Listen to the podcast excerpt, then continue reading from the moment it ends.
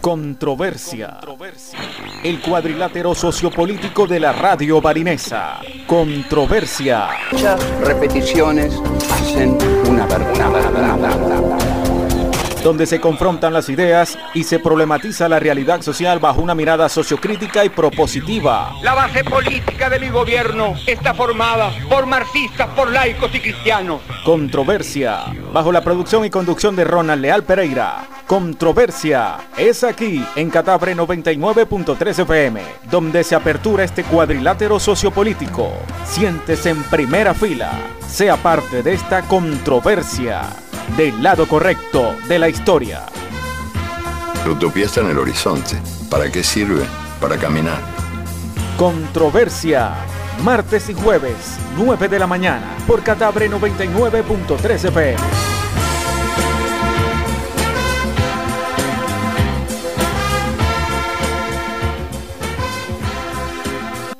¿Hay espacio para la utopía todavía en el mundo de hoy? Sí, en el sentido que le dio Fernando Birri en una frase que injustamente se me atribuye. En uno de mis libros yo cité una frase de él, diciendo que era de él, pero la gente me la atribuye a mí. Bueno, pobre Fernando, pero es de él la frase. Estábamos juntos en Cartagena de Indias, la bellísima ciudad de la costa colombiana, y dimos una charla juntos en, la universidad.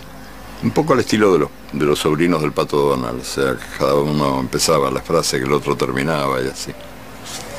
Y al final charlando con los estudiantes uno se levantó y le preguntó a él, a él, no a mí, este, ¿para qué sirve la utopía? Y él, respondió de la mejor manera, yo nunca, nunca escuché una respuesta mejor. Él dijo que esa pregunta él se la hacía todos los días.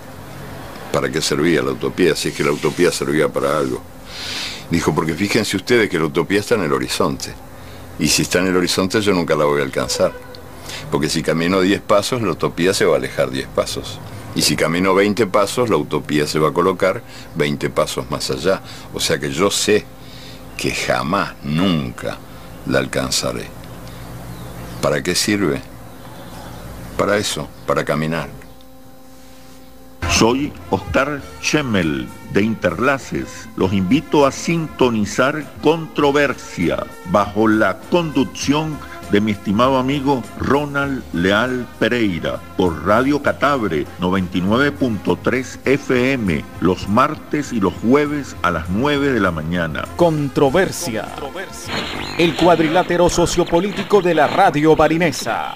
Controversia es auspiciado por el Grupo Obeco, Observatorio Venezolano de la Comunicación grupo de investigación especializado en asesorías y consultorías en marketing político, campañas electorales, gestión de gobierno, posicionamiento de marcas e imagen y opinión pública. Contacto 0416-472-3331. Grupo Obeco, Observatorio Venezolano de la Comunicación.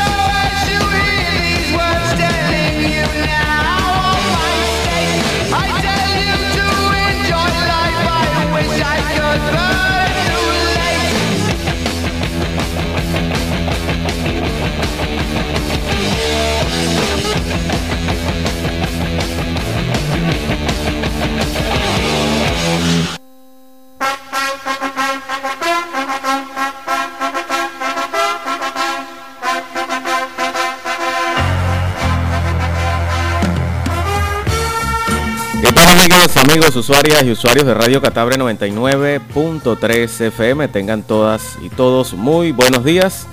Sean bienvenidas y bienvenidos a una nueva edición de Controversia, el cuadrilátero sociopolítico de la radio barinesa, programa de opinión que es transmitido por Radio Catabre 99.3 FM todos los martes y jueves a partir de las 9 de la mañana, el cuadrilátero sociopolítico de la radio barinesa, donde confrontamos las ideas bajo una mirada sociocrítica y propositiva, espacio radial que se ha convertido pues en un instrumento para escuchar toda la diversidad política e ideológica de Barinas, Venezuela y por supuesto en gran parte de las regiones del sur, porque también hemos tenido algunos invitados internacionales analizando justamente los que nos preocupa y ocupa, que es el acontecer político, el acontecer social, el avance de eh, las políticas públicas orientadas justamente a mejorar la calidad de vida del ciudadano.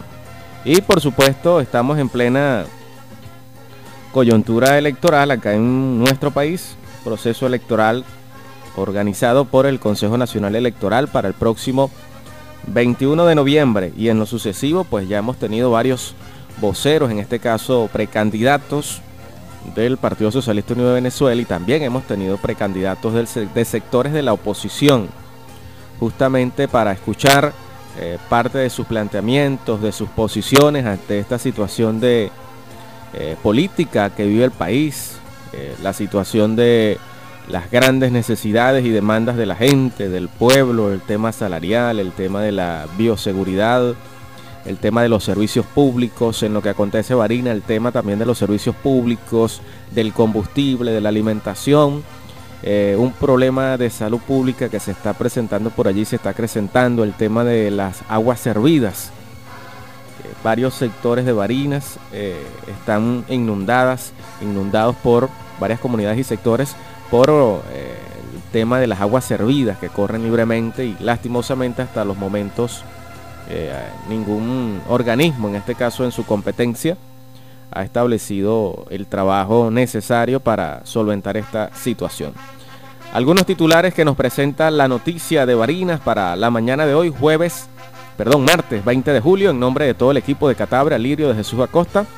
Manuel Egisto Paredes Angulo y un servidor Ronald Leal Pereira. Bienvenidas y bienvenidos. Recuerden, Ronald Leal Pereira en las diversas redes sociales de, en las cuales estoy allí presente.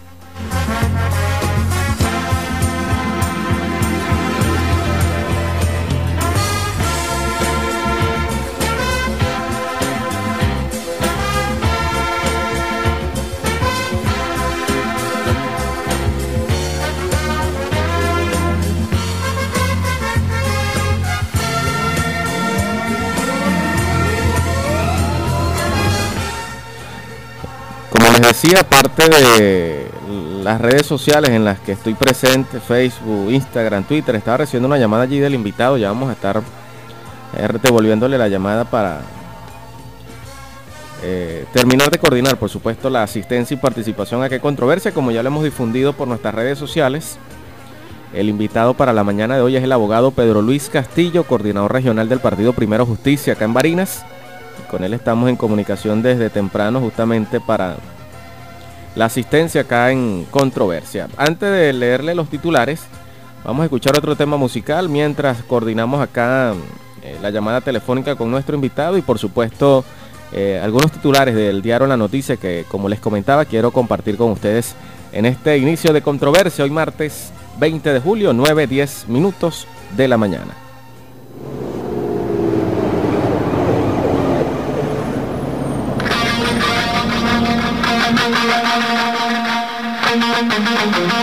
Welcome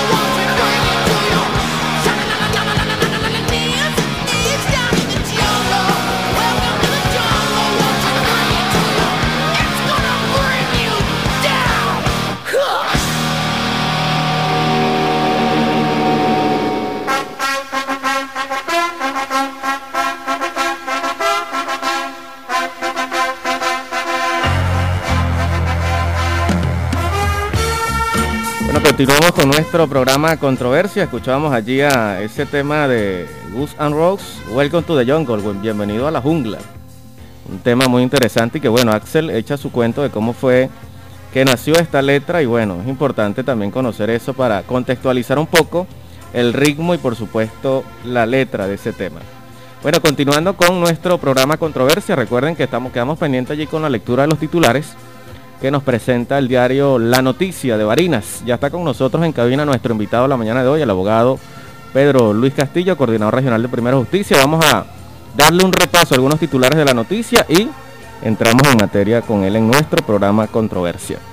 Venezuela reporta 1087 nuevos contagios y 15 fallecidos de COVID-19 este 19 de julio. Los casos comunitarios se ubicaron en Yaracuy 189, Falcón 180, Zulia 174, Apure 133, Aragua 104, entre otros de los estados que resaltan allí como estados que han presentado sus bajas y también la contaminación de este tema del COVID. Se está evaluando eh, desde el gobierno nacional eliminar ese esquema de 7 más 7. Familias del 7 de octubre esperan culminación de viviendas. El mencionado sector ubicado en el barrio bolivariano, en la parroquia Rómulo Betancur, han esperado pacientemente. Sin embargo, ya son muchos años por lo que esperan que el gobernador Argeni Chávez pueda solucionar esta situación de viviendas en este sector. Y los que, los que les comentaba yo hace un momento, el tema de las aguas servidas. Contaminación del agua genera problemas de salud pública en el sector El Campito de Punta Gorda. En una comunicación enviada al diario La Noticia, vecinos explicaron que existe un constante bote de aguas negras y desconocen que la planta de tratamiento esté trabajando. Partidos más y cambiemos usurpan nombre de la Alianza Democrática. Durante encuentros sostenidos, los directivos de Alianza Democrática Barinas evaluaron esta situación, ya que dichas organizaciones quedaron excluidas por no aprobar reglamento de funcionamiento, dijo Pedro Pablo González. Y como les decía también, el tema de la campaña electoral 2021, eh, del mes de noviembre y las elecciones internas del Partido Socialista Unido de Venezuela, justamente esta campaña durará 21 días, este proceso interno del PSV. Bueno, la bienvenida a nuestro invitado, Pedro Luis Castillo, Perucho Castillo, bienvenido, Pedro. Saludos, Ronald. Eh, tiempo que no estaba contigo en un programa, compartimos mucho sí, los micrófonos hace un tiempo. Bueno, agradecido de la invitación aquí a Catabre y listo para responder eh, todas las inquietudes. Eh, Saludos al pueblo de Barinas, por cierto. Que bueno, estás haciendo allí la transmisión por tus redes. Estamos ya en vivo también por... Estamos en eh, arroba Pedro Luis Castillo B, B de Barinas, al final Pedro Luis Castillo B. Ahí estamos en el live. ¿Y confirmó la emisora donde estás trabajando actualmente? No, no he confirmado, pero hace unos minutos antes de venir para acá avisamos que ya estábamos, íbamos al aire por Catabre, enlazados con, que esta hora es mi programa de radio, Primero Noticias 98.1 FM. Saludos al amigo Luis, y a todo el equipo allá de, Emoción y por supuesto al, equipo, a la tribu Ortega, que ayer compartimos, no, Pedro, compartimos en, Emoción y también en Infinita en algún momento. En, Infinita y en Emoción, Infinita cuando estuvo. Cuando estaba al aire. Así es. Mira, Pedro, cuéntanos un poco, vamos a analizar el contexto político, te veo muy activo estos últimos meses en las redes sociales según algún estudio, análisis que hemos hecho, hemos realizado desde el Observatorio Venezolano de la Comunicación, eres uno de los perfiles allí importantes dentro de la opinión pública barinesa, dentro de esa agenda política, para posicionar su nombre como precandidato a la gobernación del Estado de Barinas. Un poco ese trabajo de Primera Justicia y lo que vienes haciendo no desde ahorita, sino desde hace algún tiempo justamente en Primera Justicia. Bueno, fíjate lo siguiente, eh, nosotros, bien lo dices, eh, no es desde ahorita, nosotros llegamos en, en el año 2004 a la organización política Primero Justicia. Empezamos a hacer un trabajo este, como militantes, eh, buscando un cambio para el país, entendidos de que había una necesidad eh, de producir un cambio, de, renovar la política en, Barinas y en Venezuela, lógicamente.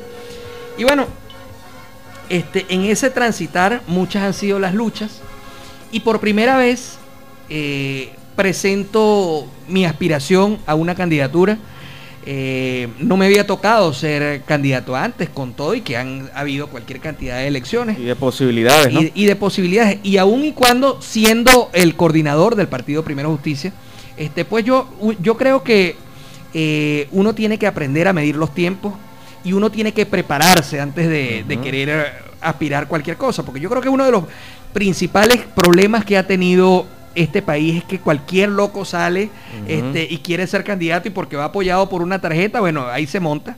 Loco en el término coloquial, pues, por supuesto. Eh, eh, me refiero, me refiero a, exacto, eh, llamarlo de alguna manera a cualquier persona que no tenga ningún tipo de preparación y, y, decide, este, porque sí, bueno, la ley te lo establece. Ahora. La ley dice que, bueno, si para altos cargos tiene 18 años de edad, para el otro debe tener más de 25 y no para establece. Presidente, para presidente te pide 30 años. y no, establece. ser, venezolano de nacimiento en el caso del presidente. este eh, Naturalizado en el caso de gobernación, alcalde otra, eh, 21 eh, años te pide para ser eh, diputado del Consejo Legislativo. Bueno, eso, eso lo establece. Pero no, te pide, no te pide otros, otros criterios que quizás es donde los que a ti te preocupan y le preocupa también a gran parte de, preparación. la sociedad. Bueno, porque fíjate lo siguiente. Yo sí creo que no debe haber discriminación, porque no necesariamente este, por estar eh, completamente preparados o ser el, gran académico, pues tú tienes que ser un buen gobernante. El gobernante tiene sí que rodearse de los mejores, porque el, gobierno, el gobernante no tiene por qué saberlo todo. Eh, eh, el, gobernante está para gestionar, para atender al pueblo, para ser esa persona que aglutine y que direccione a la gente y, y, encauce este, su estado, su, su, municipio, eh, su país, según sea el caso, en función de, de, la calidad de vida y el mejoramiento de vida de todos sus conciudadanos. Ahora, eso no quiere decir que el que quiera hacerlo bien no se, no se deba preparar. Yo creo, fíjate una cosa. Algunos criterios, Pedro, que puedas resaltar que Pedro Luis Castillo estime para una persona que quiera ser alcalde del municipio no, yo no, yo no, yo no le pondría un, un, eh, a eso porque este, yo soy abogado y si algo respeto yo este, son las leyes y trato de estar conforme a lo que establecen las leyes. Y las leyes en este país son claras. Ahora, si de mí dependiera este, cambiarla, bueno, este, lógicamente yo, yo pondría algunos, algunos estándares, algunos criterios. No es posible, hermano, este, que, bueno, que nosotros hayamos tenido que ver, por ejemplo, un canciller de la República, hablamos eh, que el canciller de la República es la persona que lleva la, la, política, la, diplomacia, la, diplomacia de un país. Y el canciller haya sido un chofer del metro, por decir algo.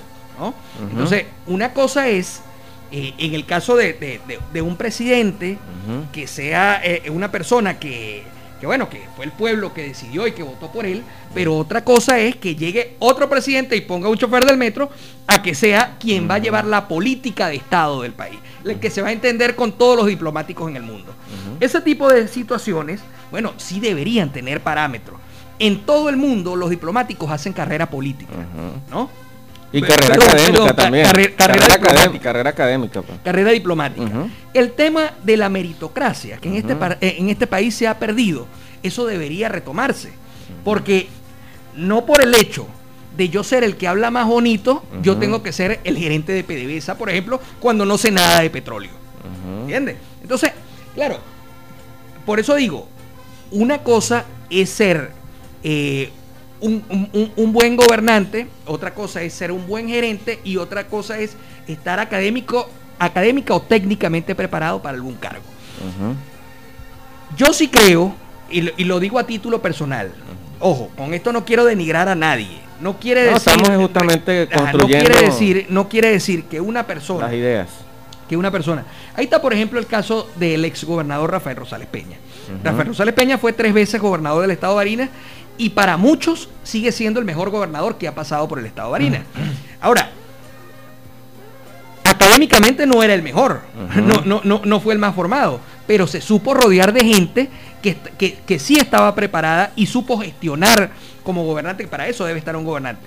Pero yo cuando hacía la reflexión a título personal, que yo me fui preparando antes de aspirar, porque yo creo yo creo que nosotros tenemos que empezar a cambiar la política de este país.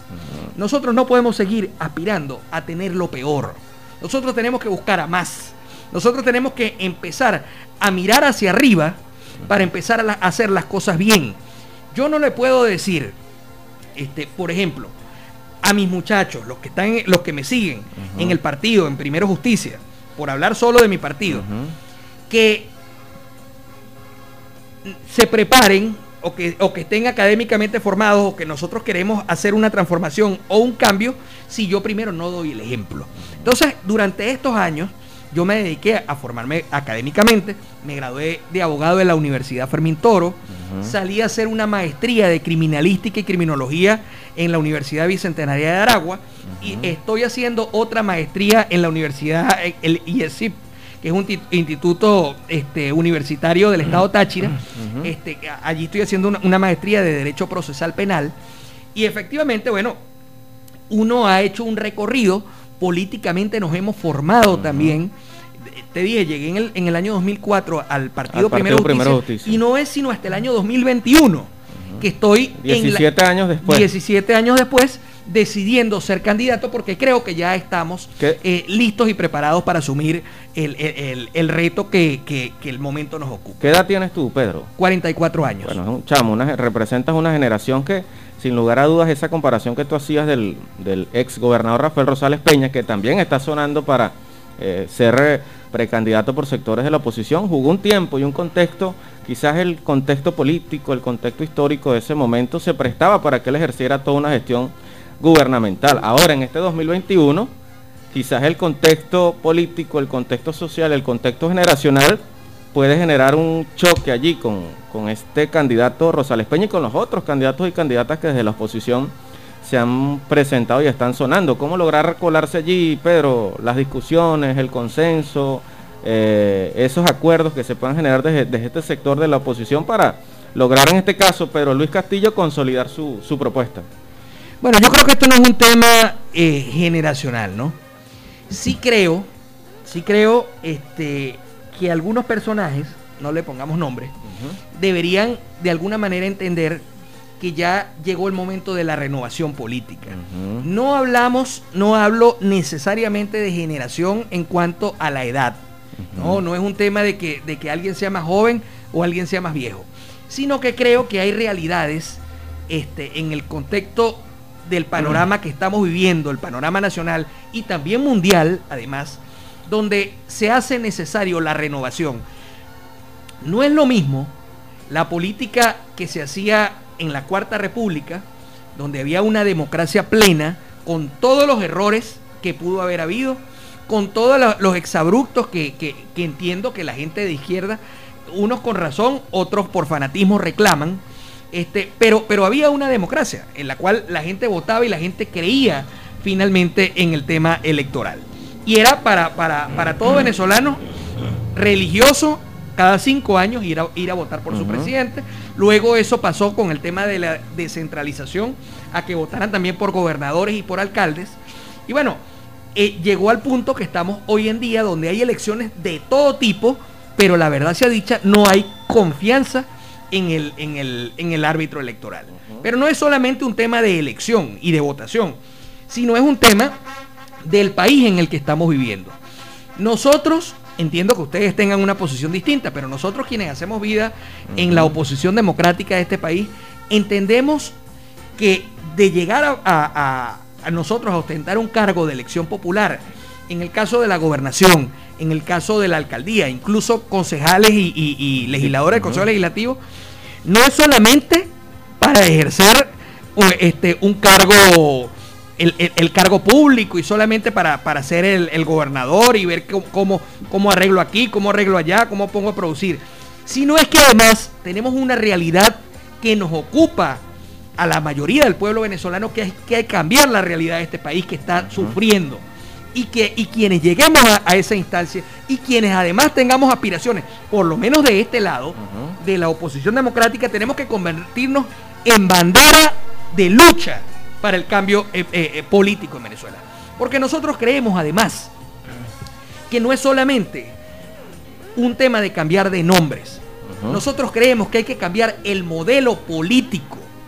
Fíjate tú, Ronald, y, y- y te, y te hago la comparación entendiendo que tú eres un hombre formado en la izquierda y, que, y que has estado cercano al, al- al proceso que, que- Ujú. que lideró Hugo Chávez. ¿no?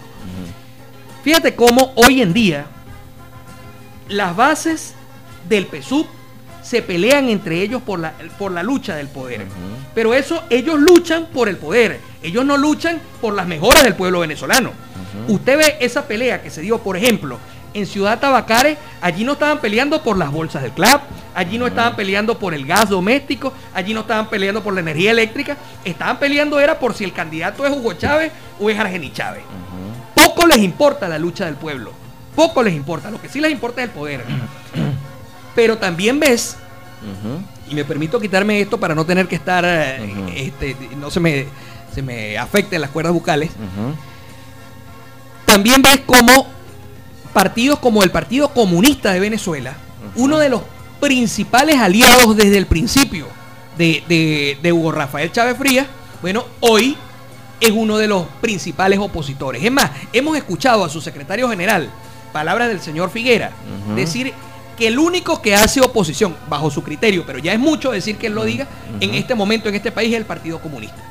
Eso quiere decir que abiertamente... Haciendo referencia al hemiciclo, en este caso de, la Asamblea Nacional. Abiertamente hoy están planteando que ellos se oponen al régimen de Nicolás Maduro.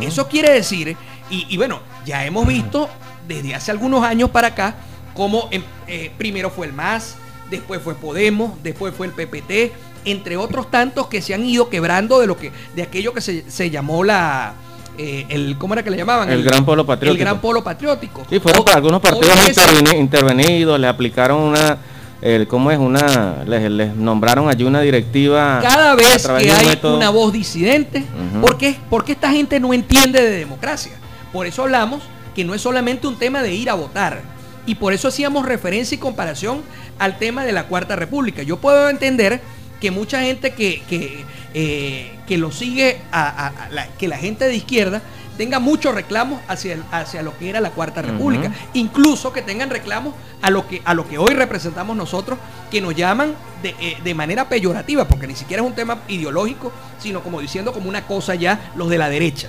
Por cierto que nosotros no somos de derecha, y si fuera de derecha no tuviera ningún problema, porque yo este, la ideología la respeto, respeto a la gente de izquierda, respeto a la gente de derecha. Y además forma parte de esa diversidad política. Es que eso es lo normal en cualquier, en cualquier país democrático del mundo. Que, es necesario... haya diversidad de ideas. Y por eso el Parlamento es absolutamente necesario y es una cosa de lo que estamos adoleciendo el día de hoy. Dos cositas que te agarro, Pedro, para, aprovechar también el espacio, ¿no? Y no, me lo robes. Quiero decir que nosotros somos de centro, centro humanista en la ideología de primera justicia. Hay chance para, para, seguir, de, seguir analizando esos puntos de vista que son necesarios y que justamente acá estamos apegados en eso desde controversia en lo personal y desde controversia también lo asumo así. Algo muy importante que tú has dicho referente al hecho y al suceso de Ciudad Tabacare, del Partido Socialista Unido de Venezuela. Y una de las cosas que se han visto por allí, en los grandes estudios de opinión, encuestas que se han hecho sobre esta situación país, sobre este tema de confrontación política, que lo hay desde los sectores de izquierda y también desde los sectores de oposición a esa izquierda, partidos de oposición también pasando por sus divergencias internas. Por ejemplo, Obviamente los hay, por, ejemplo, mucho tiempo. Sí, por ejemplo, ese tema que estaba leyendo hace un rato con el tema de la Alianza Democrática.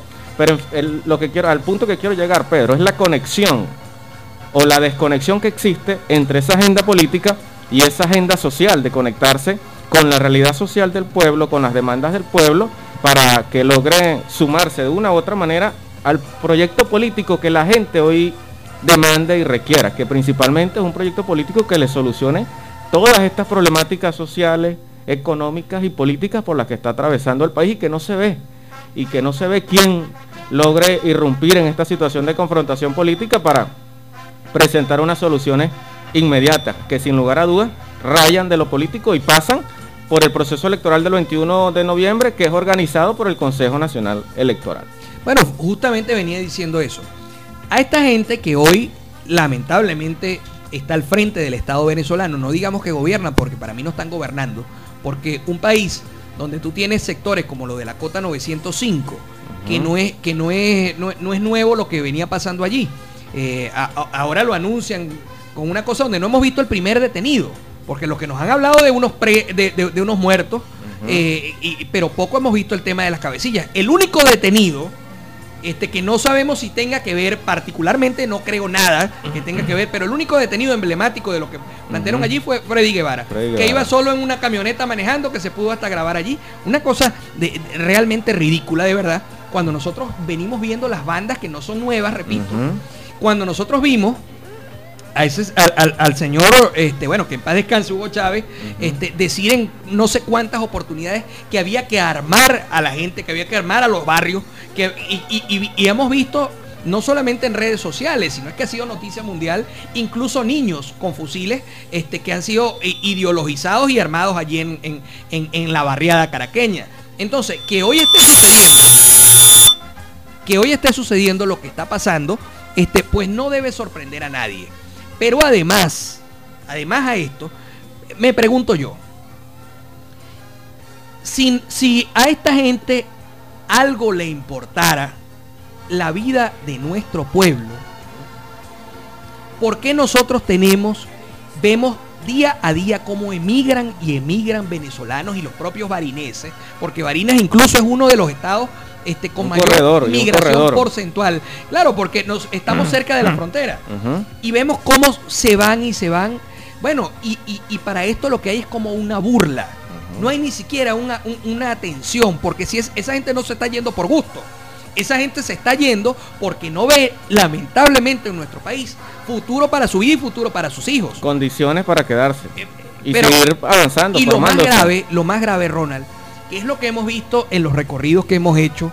Este, el fin de semana estuvimos, y, y- y voy a hacer mención específica a ese, de, tanto que, de tantos recorridos que hemos hecho, pero el barrio Coromoto y el barrio Santa Rita, mira, hermano, le puedo decir que se ha envejecido. Se están quedando solos esos barrios. Porque la gente, usted lo que ve allí son los adultos mayores, nuestros viejitos. Porque sus hijos, sus nietos, se están yendo del país. Y la, y la, y la pregunta, este, ante la pregunta, bueno, ¿qué es lo que ha pasado? Hay señoras que se nos han puesto a llorar contando la- la- las anécdotas. La realidad. pues. Eh, contando la realidad. Eh, eh, por allí una señora que nos decía, bueno, que mi, mi hija eh, estudió en la ULA, enfermería, y se vino para acá, y aparte de que tiene una persecución todo el tiempo, que sometida ya al tema del, de- de- del COVID, este, que tiene una persecución por parte del- del- de las autoridades ahí de salud, tiene un sueldo de 3 dólares al mes. Bueno, 3 dólares al mes para el que nos ve este, por allí en, en- en- en- las redes. en las redes, en el live, a lo mejor ya para nosotros eso es retórica. Pero vea usted lo que es vivir con un sueldo que le alcance para comprar un kilo de queso en todo el mes. Y si usted tiene hijos, y si usted tiene un, u- u- eh, en el caso de esta muchacha que nos decía que, porque esta es una viejita la que nos decía, que ella era el sostén de su mamá y de sus niños. Era madre soltera. Entonces tuvo que irse con sus hijos y dejó al mayor nada más con la mamá y con sus hijos chiquitos se los tuvo que llevar para poder mantenerse ella, mantener los muchachitos y poderle dar a, a su mamá que ya, ya es una señora de avanzada edad. Entonces, eso poco le importa a los gobernantes locales. A ellos sí les importa ver cuál de los Chávez es el que se va a quedar. Porque fíjate una cosa, aquí hay que hablar claro también. Argeni Chávez no fue que llegó hace cuatro años al gobierno. En el año 1998, cuando llegó Hugo de los Reyes Chávez, se inventaron un cargo llamado secretario de Estado, una cosa que no existía ni existe aún. Pero él pasó los ocho años, no los cuatro, los ocho años del gobierno de, de Hugo de, de los Reyes Chávez, siendo ese secretario de Estado y todo, para, para nadie era un secreto que el que mandaba era él.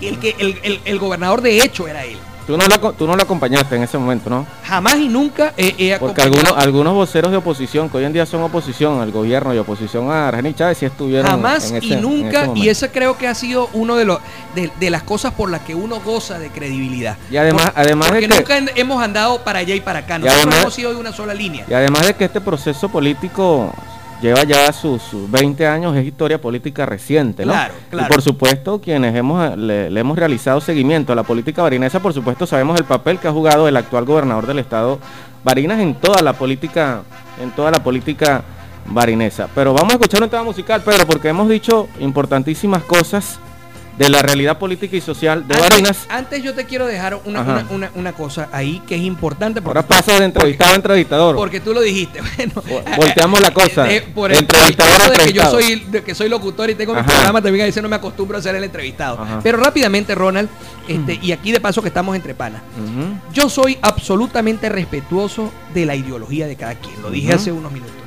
Y respeto también a nuestro pueblo que hoy eh, sigue que sigue al, proceso oficialista, ¿no? Al proceso que lideró Hugo Chávez, que muchos dicen sentirse traicionado con lo que ha hecho Nicolás Maduro. Ahora, una cosa es la realidad eh, una cosa es la ideología y otra cosa es taparse los ojos y fanatizarse y no ver la realidad que estamos viviendo hoy en día. Y eso es de lado y lado, no, solamente sectores del gobierno. Pero el, tema es... El fanatismo hace daño. El, tema es, por supuesto, el fanatismo hace daño y, yo, y yo no voy a esconder diferencias que existen del lado opositor, si que no, hay. Si no veamos los hinchas de esos partidos de perdón, los hinchas de esos equipos de fútbol en otros países donde bueno, que incluso se matan ah, por, un partido de fútbol. Pero aquí que no es un no es un juego, estamos hablando de la vida de 30 millones de venezolanos e incluso de, la región latinoamericana que se ve afectada, porque eso es lo que quería decir. Eh, nosotros no podemos taparnos con una venda, porque yo soy chavista, porque soy chavista y siempre seguiré y no ver, primero que Chávez ya no está. No es Hugo Chávez desde el 2000, eh, Hugo Chávez ya no está, pasó a otro plano. Es Nicolás Maduro quien está allí. Y segundo, ver lo que antes había y lo que tenemos hoy en día. Casi 7 millones de venezolanos yéndose eh, por, por, por trochas y pasando roncha y pasando este, vainas, por llamarlo de, manera coloquial, este, porque aquí en nuestro país no consigue futuro hoy en día. ¿Hacia allá dónde, hacia hacia dónde voy, Pedro? ¿Qué hacer ante esa realidad desde Primera Justicia, que ha jugado también un papel importante en el desarrollo de la política venezolana, del desarrollo de la política barinesa, en algún contexto un partido confrontacional? ¿De lo este ahorita? no, no, para el corte, después del tema musical. ¿Qué hacer en, esa agenda política y social de Pedro Luis Castillo como precandidato, perfil, perfilándose para ser candidato a la gobernación del Estado de Barinas por ese bloque de la oposición, que está muy fragmentado, Alianza Democrática, el G4. Bueno, es que hay, hay, que distinguir, hay que distinguir y de eso hay que hablar también. Vamos a escuchar este tema musical y al regreso continuamos con nuestro invitado la mañana de hoy, Pedro Luis Castillo, coordinador regional del partido Primera Justicia.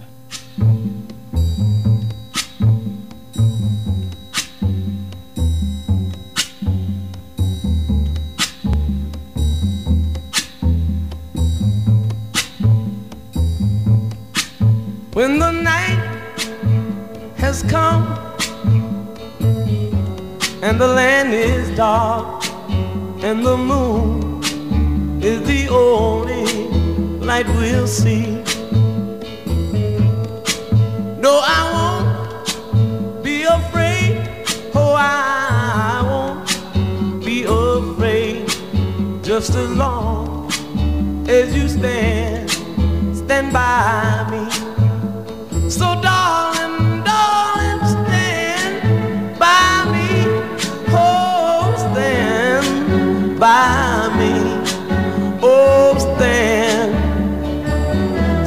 By me. Stand by me. If the sky that we look upon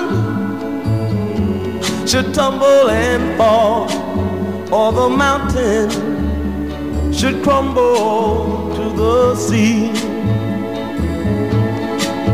I won't cry, I won't cry, no, I won't shed a tear just as long as you stand, stand by me.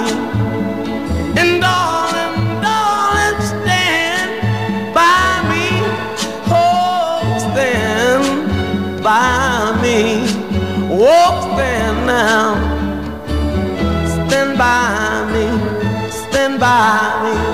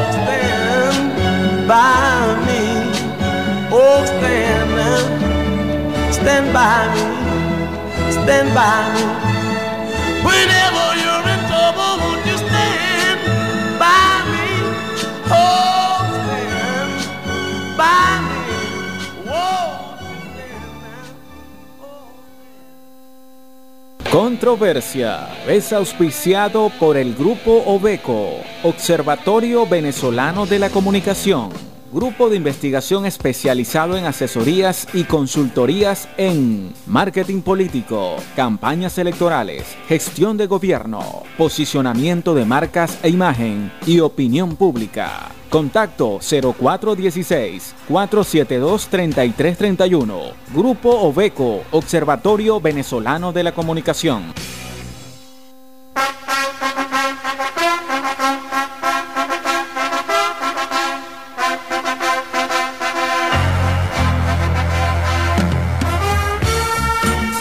Continuamos con nuestro espacio radial Controversia a través de Radio Catabre 99.3 FM. Confirma Pedro Castillo que estamos también retransmitiendo por Emoción 98.1 FM y en la cuenta de Instagram de, de nuestro Pedro- invitado. Pedro Luis Castillo B.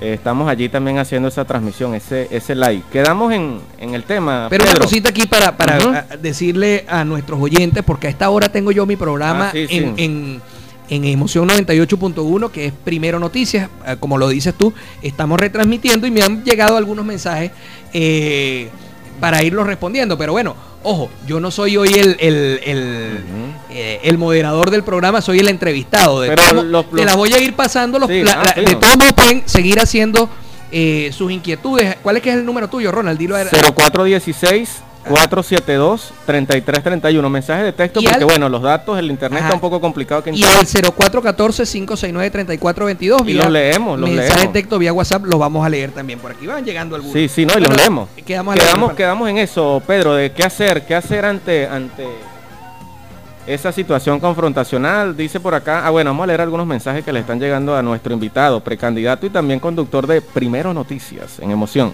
Abogado Pedro Luis Castillo, ¿quiénes saben que no tienen chance para los cargos de representación popular? Estarán conscientes de que a la hora de las elecciones pueden restar votos para el triunfo. Bueno, mire, buena pregunta esa. Yo le puedo decir lo siguiente. En una democracia normal, lo importante es que todos salieran y que cada uno se contara y viéramos eh, quién tiene la mayoría y, y- y bueno, a partir de allí se escogieran los gobernantes. Aunque yo soy de la idea de que no debería ser como lo tenemos hoy en día, que es una elección y con eso se quedó, deberíamos nosotros pasar al- al- a un balotaje, como lo hay en, en- en otros países del mundo, que existe la segunda Balotaje vuelta. de la segunda vuelta. Eso permite darle legitimidad a, a un gobernante. Porque Pero ya, pero ya, ya ustedes establecieron algún método para escoger los no, no lo eh, voy, voy a hablar de eso. Ah. Pero quería hacer es- es- esa reflexión porque eso te permite el balotaje, te permite que no haya, que no haya uno cuando hay eh, n cantidad de aspirantes, este, te pudiera pasar que uno que tenga un poquito más, ese sea el que gane y, y termine siendo el, el- el- el gobernante, pero no goza de la, de la mayoría del pueblo. No necesariamente porque Que gana caemos, una elección ca- caemos en el tema de la legitimidad. de la legitimidad. Eh, Esa se llama la, legitimidad de origen, ¿no? Este, fíjate cuánto problema ha traído desde el año 2013 cuando Nicolás Maduro en unas elecciones bien cuestionadas eh, termina, según el Consejo Nacional Electoral, ganando por un punto y medio. Y de allí para acá, Una diferencia muy mínima Una- parecida una- a, lo de, a, lo de, diferencia a lo mínima. de Perú. este, yo no creo que eso le haya servido a Venezuela. No tanto, yo no, no voy a pasar que de por sí todo está claro cuál es mi posición y que, y que nada tiene que ver con, con Nicolás Maduro, por, por el contrario soy un férreo adversario ¿no? a, a- a- a lo que él representa. Y ese debería ser el término, adversario, no enemigo. Eh, eh, yo creo que en la política no hay enemigos ni, ni, ni amigos, hay, No, pero he escuchado que algunos... hay algunos- aliados y adversarios. Él, él he escuchado que algunos voceros políticos hablan del término enemigo. Bueno, pero Y unos hay- hablan de alacranes y otros hablan la de... política, otra cosa la realidad del país. Una- porque porque- yo sí creo que hoy en día tenemos e- enemigos del país, que, que- que es distinto a los enemigos de la política. Porque yo, por ejemplo, pudiera sentarme este, con, con un, con un representante del gobierno, como creo que tienen que hacerlo en cualquier conflicto del mundo, la negociación, el diálogo Y es que, y- parte... y que un estado de la normalidad tiene que ser así. Es ya así. lo hizo Churchill, Eso es así. Stalin. En, en- en la búsqueda y en la procura de lograr eh, espacios que permitan salidas y soluciones para el pueblo. Pero eso no quiere decir que yo voy a estar de acuerdo o que eso, eso no quiere decir que sea mi amigo. Porque yo entiendo que una persona que bajo el criterio que yo tengo, te re- repito, respeto el tuyo y respeto el, de, el, de, el de mucha gente de izquierda que, que- que todavía queda por allí, eh, bajo mi criterio le hace un grave daño al país, que le están haciendo muy grave daño al país. Ni hablar, repito, de lo que pasa aquí en, en- en- en el estado, en Barinas, donde creo que es incluso peor, porque hay gente que poco le importan los problemas de la gente y lo que les interesa es mantenerse en el poder. Pero para no dejarle al aire la, la pregunta de, de- de los compañeros, decía de que en una democracia normal lo, lo- lo- lo sano y lo sensato fuera que, que salieran muchos candidatos.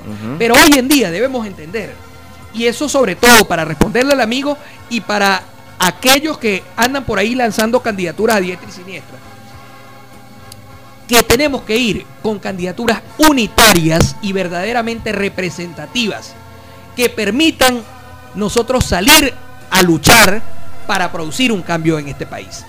En el caso de la alternativa democrática que yo represento, aglutinada en el Frente Amplio Venezuela Libre, que no es esa de la Alianza Democrática, ojo, Ok, está la alternativa para, para, para esclarecer un poco a, nuestro, a nuestros usuarios. Está la, está la Alianza Democrática, está la Alternativa Democrática, está el G4. ¿Qué otra figura de no, la, fíjate, fíjate lo siguiente. dentro de la oposición? El G4 es parte del Frente Amplio Venezuela Libre. Ujú. ¿Qué Ah, es- también está el Frente Amplio ¿Qué Venezuela es Libre. el G4? ¿Qué es el G4?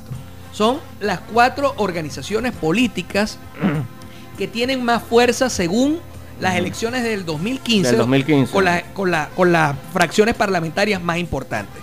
Hablamos de Acción Democrática, hablamos de Primero Justicia, hablamos de Voluntad Popular y del partido Un Nuevo Tiempo. Primero Justicia, creo que hoy fraccionada, ¿no? No, Con Primero Venezuela. ¿no? Con Primero es que Venezuela, eso ¿no? no tiene nada que ver con Ok. nosotros. Allí quiero, allí Pero quiero Acción que- Democrática también fraccionada con otro nuevo quiero- partido bueno, e- político. ellos tienen una realidad distinta, no es la realidad de, de, de Porque esto- esto- estos, estos diputados de la Asamblea Nacional, diputados 2015 y también diputados 2000, 2020, que Yo se, rebelaron y que crearon Primero Venezuela, ahí es donde yo voy. Creo que es una fracción de No, Primero Justicia no porque ellos, no ellos lo venían de Primero Justicia, ¿no? Cuando, cua- eh, Primero Justicia ha tenido, Los cimarrones, los famosos ha tenido una sola división que fue en el año 2005, que fue cuando se fue Leopoldo López que, que- y se fue Gerardo Blay, se fue Liliana Hernández, que eran parte del partido Primero Justicia, y, y después se fueron a fundar, se fueron con un nuevo tiempo y después se fueron a fundar Voluntad Popular. Esa sí fue una división de Primera Justicia. Lo que pasó acá, en, en, en, en este caso, en, eh, con estos que se hacen llamar Primero Venezuela, te pudiera decir, por ejemplo, dime tú quién de esos que hoy dicen que están en la alianza no sé qué y que son de Primero Venezuela han pertenecido a Primero Justicia. Ninguno. Ninguno. Ellos quisieron penetrar y nadie, absolutamente nadie, se fue para allá porque entienden que eso del alacranato, eso no es mentira. O sea, ¿qué fue lo que pasó allí? Allí lo que pasó fue que hubo unos diputados, háblese en el caso de Brito, háblese en el caso de Conrado, háblese en el caso de Parra, que en algún momento llegaron, hicieron cosas indebidas, se fueron con el testaferro de Nicolás Maduro, Alex Saab, recibieron, recibieron billete, este, se fueron a firmar cartas de buena conducta. En, eh, no solo ellos, sino otros diputados también de aquí de Barinas, que se fueron en- en esa cuestión, que nada tienen que ver con Primero Justicia, eso de aquí Barinas, por cierto. Este, pero eso es cuando, cuando el partido se entera de esa situación, los pasa a un proceso disciplinario. Como ya era un hecho que iban para afuera, los tipos salieron y se inventaron una para lavarse la cara y empezaron a hablar mal de Julio Borges y no sé qué, cuando todo el mundo ya sabía que lo que estaban era embarrado hasta los tuétanos con el régimen de Nicolás Maduro. Que, el- que terminó siendo luego este, demostrado que eso fue así con esa asamblea que, o, o con ese intento de asamblea paralela que quisieron hacer con, con- con Luis. Parra como presidente. Entonces, es eh, siendo que, que ya estaban fuera, se inventaron eso de Primero Venezuela.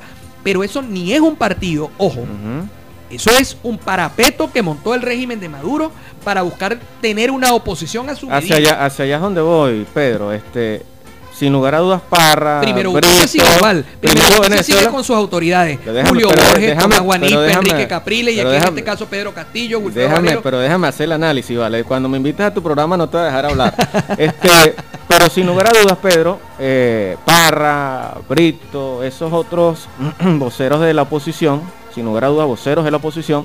Fueron tres propio- diputados No, no, pero qué, pero lo que quiero llegar es el punto a que hay un grueso importante de sectores de la oposición que se han sentado con el gobierno y que están de una u otra manera buscando una especie de consenso, de disenso y que ahora andan en una agenda nacional que justamente la han llamado, la ha catalogado el propio presidente Nicolás Maduro como el reencuentro por la pacificación política en Venezuela. Y no solamente anda Brito y andan esto, anda Parra y otra gente, sino que también anda, por ejemplo, Claudio Fermín, Timoteo Zambrano. Bertucci, Timoteo Zambrano, o sea, sectores de oposición que están sentados con el gobierno y que están negociando para llegar Bueno, a un bueno. acuerdo. ¿Cuál sería el acuerdo?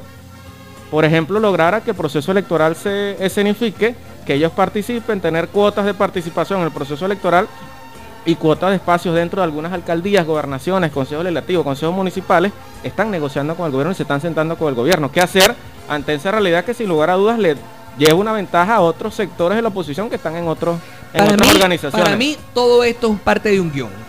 Para mí esto es parte de un guion que inventó Nicolás Maduro en procura de tener una oposición a la medida de él. ¿Es válido o no es válido eso? Bueno, será válido será, En lo táctico y en lo estratégico. Para, la política del régimen chavista. Pero para el pueblo venezolano obviamente no es válido. No me vas a decir tú que una persona que viene haciendo oposición férrea, como el caso de, de- de Brito, por ejemplo, que era uno que nos decía que había que ir a tomar, eh, lo, lo vi en varias, en varias, en, eh, en varios comités políticos que tuvieron, que tuvimos, que había que tomar la sede del Consejo Nacional Electoral allá Sí, y un- casi que caerles a piedra. un discurso y de encendido. repente, de repente, bueno, este señor presidente, aquí estamos y lo que se han robado. Cuando lo- la, la Anda realidad, en una comisión de Contraloría, la por realidad cierto. de lo que pasó allí fue que esos que andan en la Comisión de Contraloría, que no son opositores nada, eso hay que dejarlo claro, esos tipos están aliados al régimen de Nicolás. Están, están, están en un periplo en Italia promoviendo lo que es la extradición del expresidente de PDVSA, Rafael Ramírez, y bueno, andan en esa agenda, ¿no? Bueno, pero es que... Por ejemplo, vi, Pedro, vi que estuvo recientemente en Barinas Claudio Fermín Ajá. y vino a levantarle la mano, hablando en esos términos ya políticos y precisos, a Rafael Rosales Peña. Entonces, epa, ya va, todo esto que estamos discutiendo a nivel nacional y que Claudio Fermín es uno, un hombre de diálogo, un hombre de, consenso. Para mí hace mucho rato está apartado de la política opositora Claudio Entonces, Fermín. ¿qué hacer? ¿Qué yo hacer quiero, con yo qué quiero- hacer con lo inmediato, Yo quiero determinar y quiero diferenciar allí. Una cosa es que tú me hables a mí de opositores, donde está el Frente Amplio, que no es solamente el G4, que ya dije que estaba allí. Los radicales, Sí. los radicales. No son los radicales, hermano. Este, los opositores reales, los que queremos Ujú. un cambio para este país. Un cambio para este país. Yo no puedo decir que yo quiero un cambio para este país y va a seguir Nicolás Maduro. Porque Nicolás Maduro representa lo que yo no quiero para este país. Esa es la oposición real que, que- que existe. Yo no puedo... Claudio Fermín no es de esa oposición. No es, no es de la y oposición. si vino, hace- y si hace vino- rato y si no es vino- de la oposición. y si vino a levantarle la mano a Rosales Peña. Bueno, eso es un ¿Cómo tema que tendrá que responder Rosales Peña.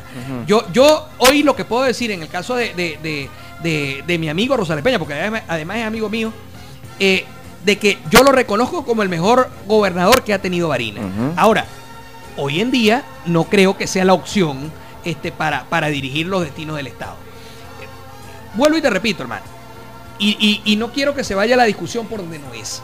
Aquí tenemos No, estamos discutiendo política, aquí tenemos, Pedro. claro, yo lo sé, pero aquí tenemos un país oprimido que se está yendo, que, que los jóvenes se van del país porque no ven futuro y los viejitos se quedan porque no tienen cómo irse y muriéndose de mengua, porque ni una vacuna les quieren poner. Entonces, ese, ese es el país que es más del 80% de los venezolanos, llegando casi al 90% de los venezolanos.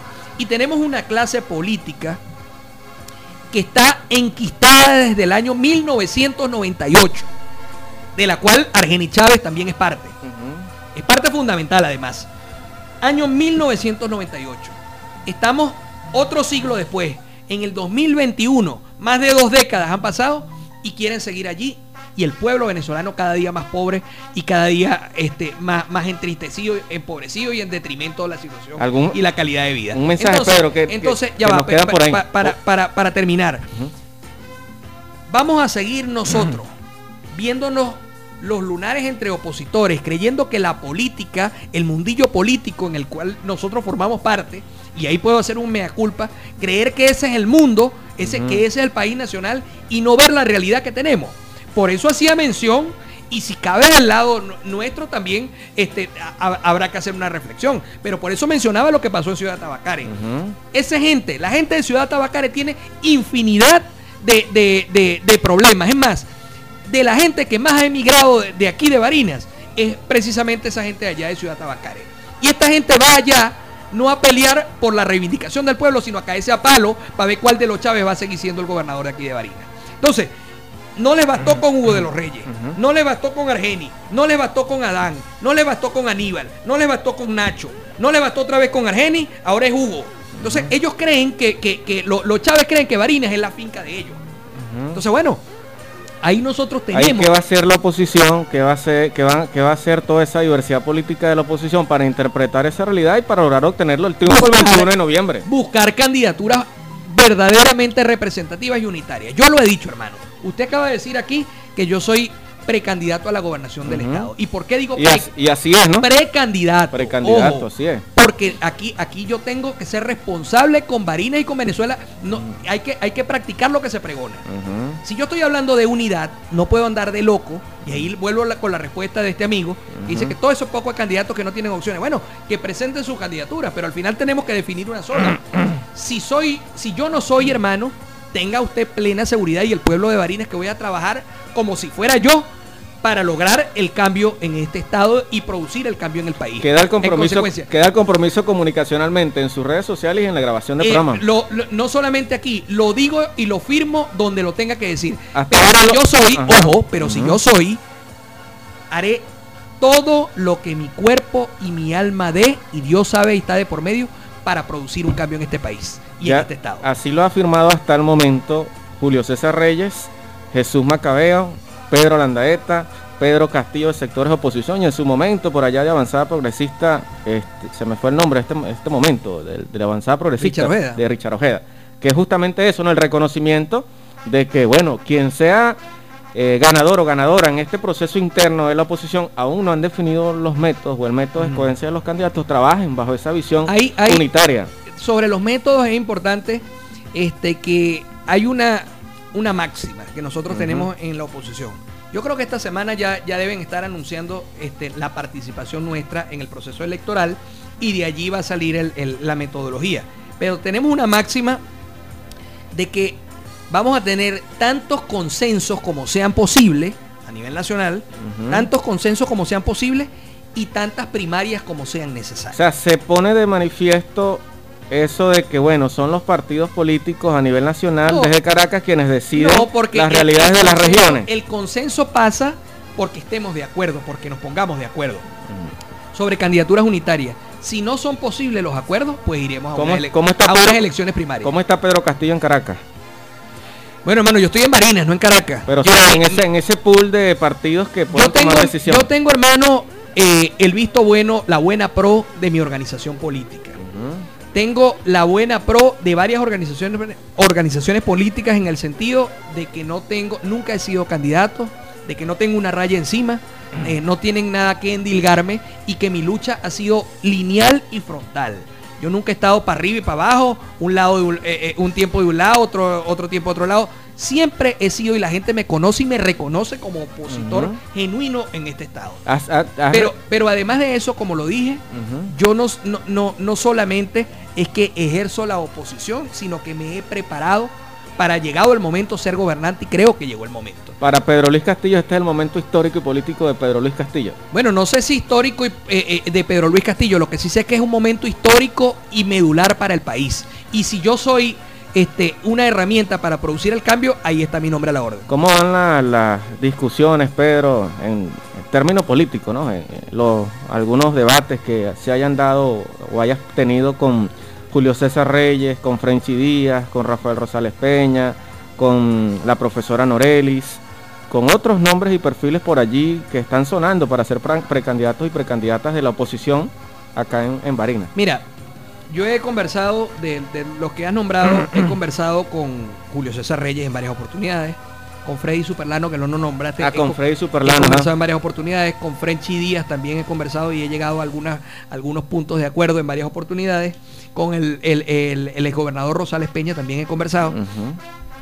Este, bueno, y con otro que yo no haya nombrado, porque no manejo muy bien la agenda de la oposición. Bueno, también con, con- con- con muchos otros que están allí que no son necesariamente de primera justicia este, y que tienen sus aspiraciones, como Jesús Macabeo, este, como Víctor Portilla, como En este eh, caso, Macabeo. Maca- Macabeo, Portilla, Abundio, aspirantes a, a la, a la Bueno, alcaldía. no, no, no, no sé cuáles serán sus aspiraciones este, reales, pero, pero en todo caso, hermano, lo que te puedo decir es que de todos los que te he mencionado, estamos absolutamente entendidos de que tenemos que ir con candidaturas unitarias. Y puedo dar fe de que hay un compromiso de este lado para que eso sea así. Si alguien se desvía de eso, tenga usted plena seguridad que no será Pedro Castillo quien lo haga. Yo, sí, lo he dicho en muchas oportunidades, si algo nos identifica como, como dentro de Primera Justicia, de los reales miembros de Primera Justicia, ha sido la disciplina. Y el que, y el que no entiende una disciplina partidista, pues eso, eso este, uno lo puede entender, pero simplemente apártese del partido político, no tiene lineamientos políticos y haga dibujo libre. Eh, nosotros estamos claros y entendidos que la prioridad no es Pedro Castillo, la prioridad no es Primera Justicia, la prioridad es Barinas y Venezuela. Entonces, eh, bajo esa premisa, ya lo dije, si no somos, apoyaremos con todo lo que tengamos al que sea para lograr el cambio. Pero si somos, vamos a hacer todo lo que nuestro cuerpo y alma dé para producir el cambio en este estado. La agenda, Pedro, de esta semana, las visitas, los encuentros. Bueno, en, en- en el, el día jueves 22 vamos a tener en Barinitas, allá con Ramón Valero, este que fue concejal, ¿tú te acuerdas de, de Ramón? Este va a lanzar su candidatura, su precandidatura a la alcaldía del municipio por Primera Justicia. Bolívar por el Partido Primera Justicia, allá vamos a estar.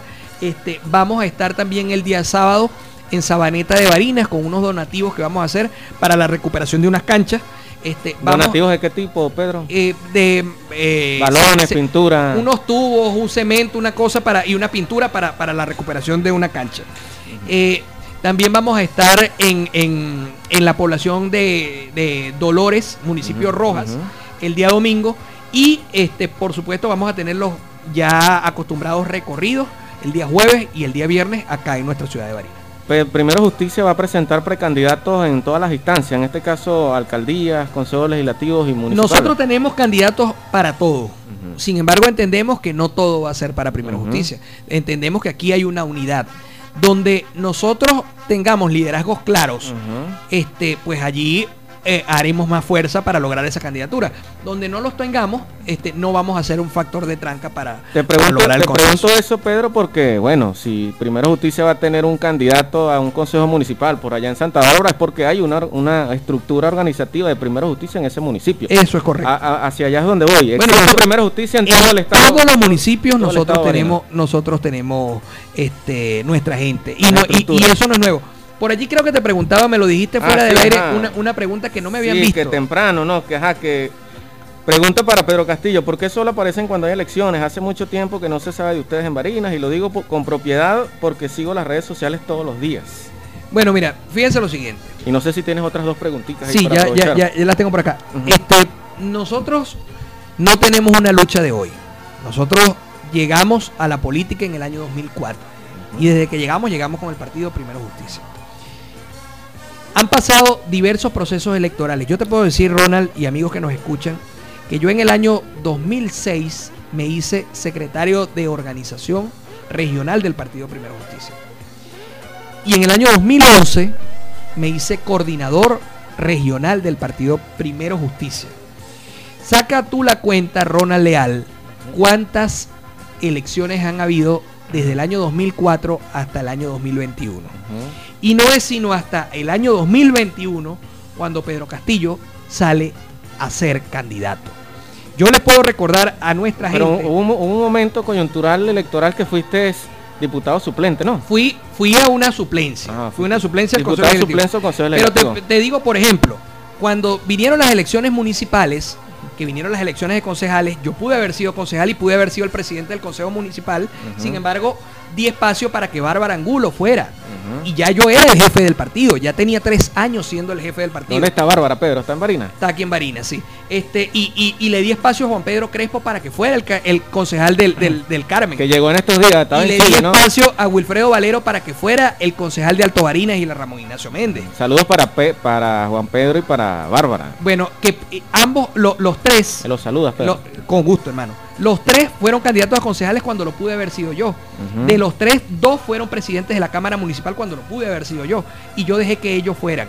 esperando mi momento. En el año 2015, que habían elecciones parlamentarias, Un escenario magnífico yo con, para la oposición. con casi cinco años de, de- de siendo coordinador de Primero Justicia, y fue Pablo Moronta el candidato de Primero Justicia a la Asamblea Nacional, y fue Sandra Flores y Alejandra Peña, los tres terminaron siendo diputados, fueron los candidatos y no fue Pedro Castillo.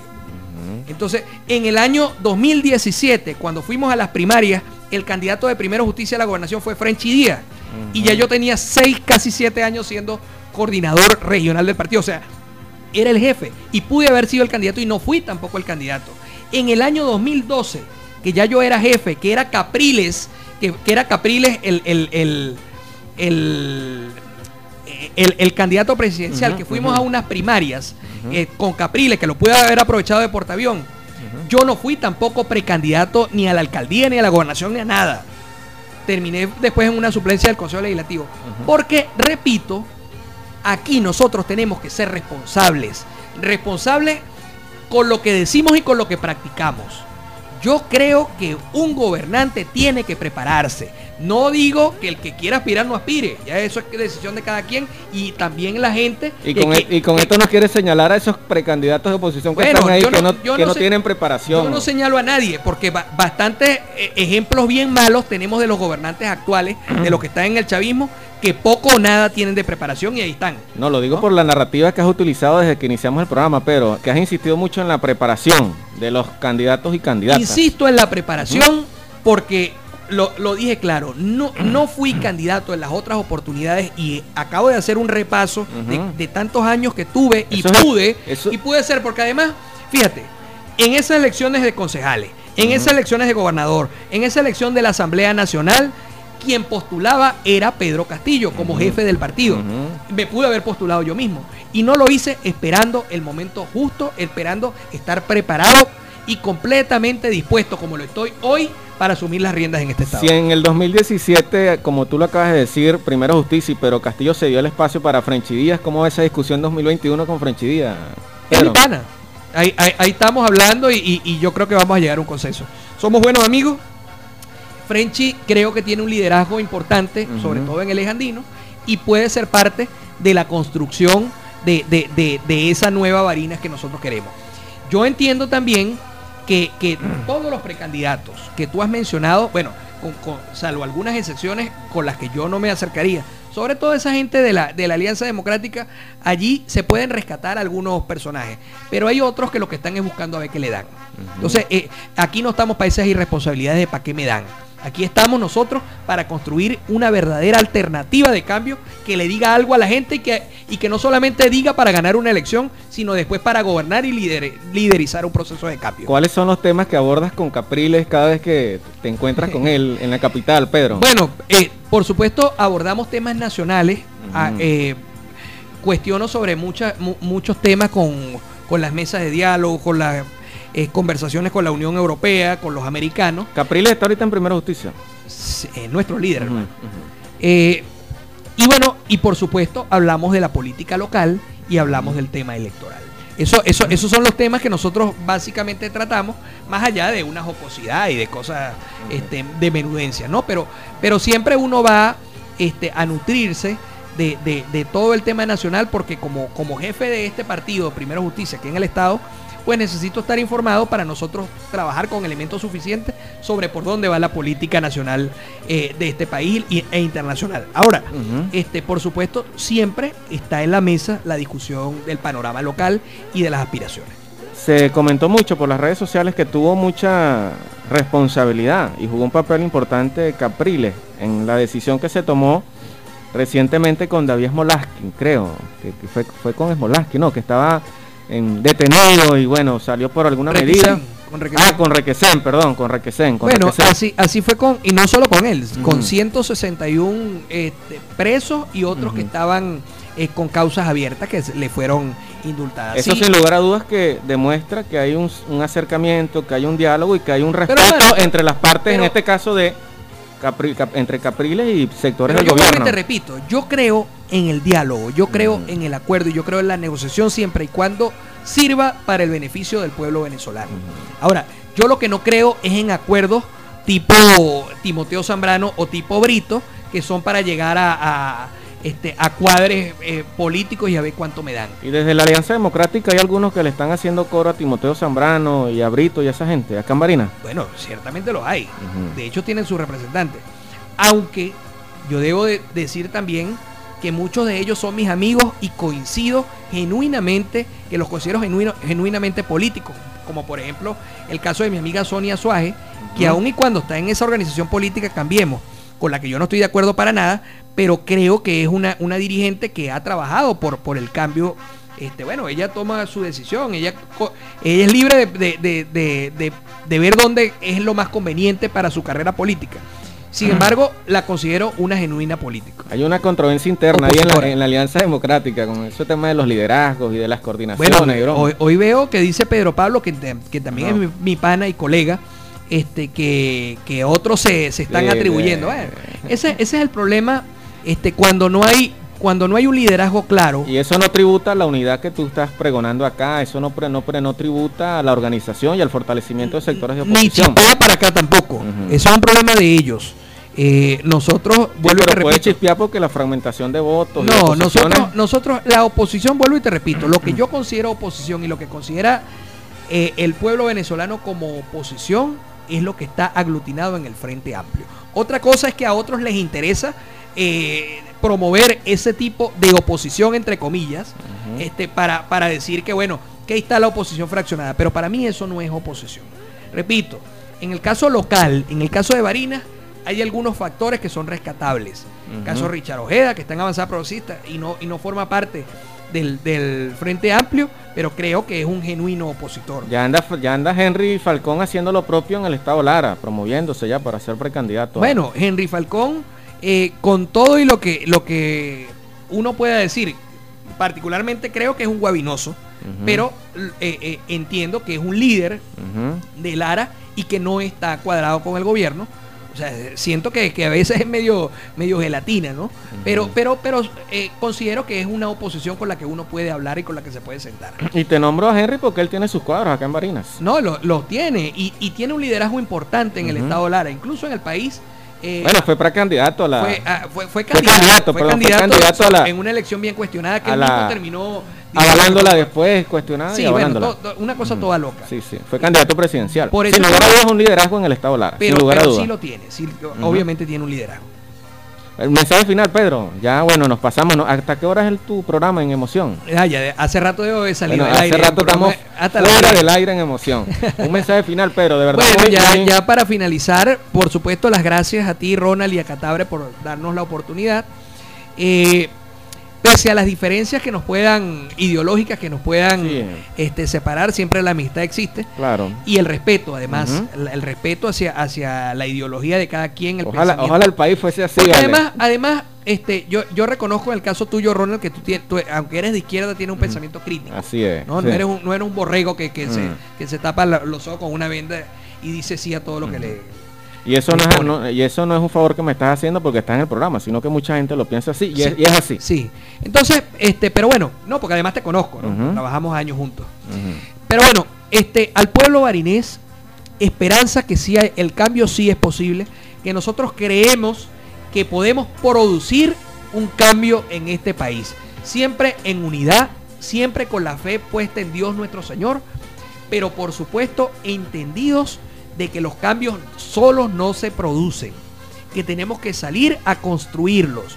Y la construcción de ese cambio pasa por una unidad sincera, pasa porque nosotros planteemos una alternativa realmente que convenza al pueblo barinés y al pueblo venezolano de que nosotros vamos a hacer los cambios para bien y no para cambiar de nombre. Entonces, Pedro Castillo hoy quiere presentar esta propuesta, quiere presentar un cambio, el tiempo y Dios dirá si uno es el indicado y si no, como lo he dicho, seguiremos trabajando en la lucha y en procura con el que sea para producir el cambio La, palabra alternativa está de moda en esta coyuntura de 2021, Pedro. Existe la Alternativa Popular Revolucionaria, encabezada allí por el Partido Comunista y otras coaliciones de, de- de izquierda. Existe la Alternativa Bicentenaria, direccionada por Hugo Chávez Terán, y existe la Alternativa Democrática por sectores de, de oposición. De oposición.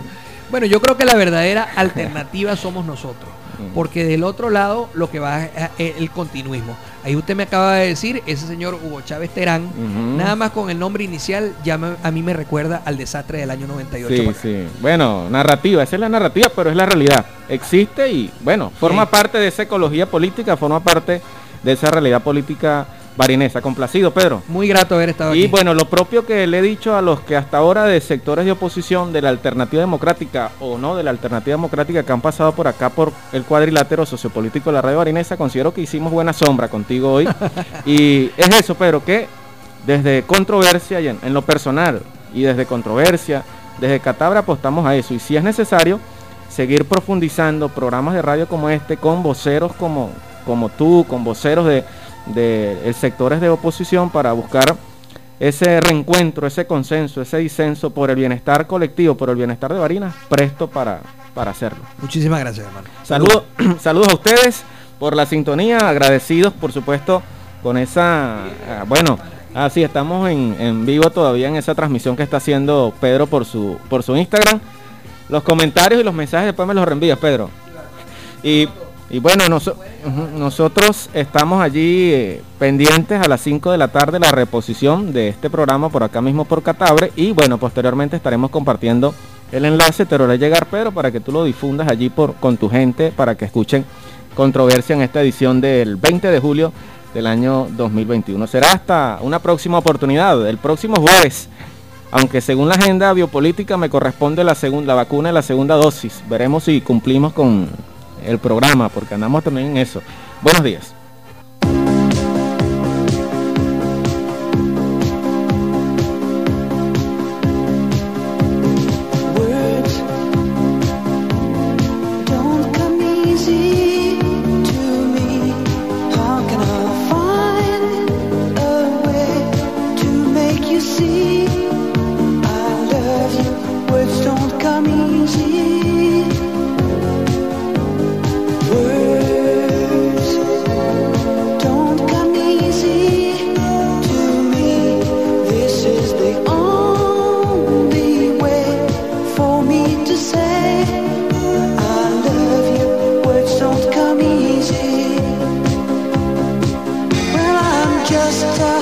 Music Man, melody so forma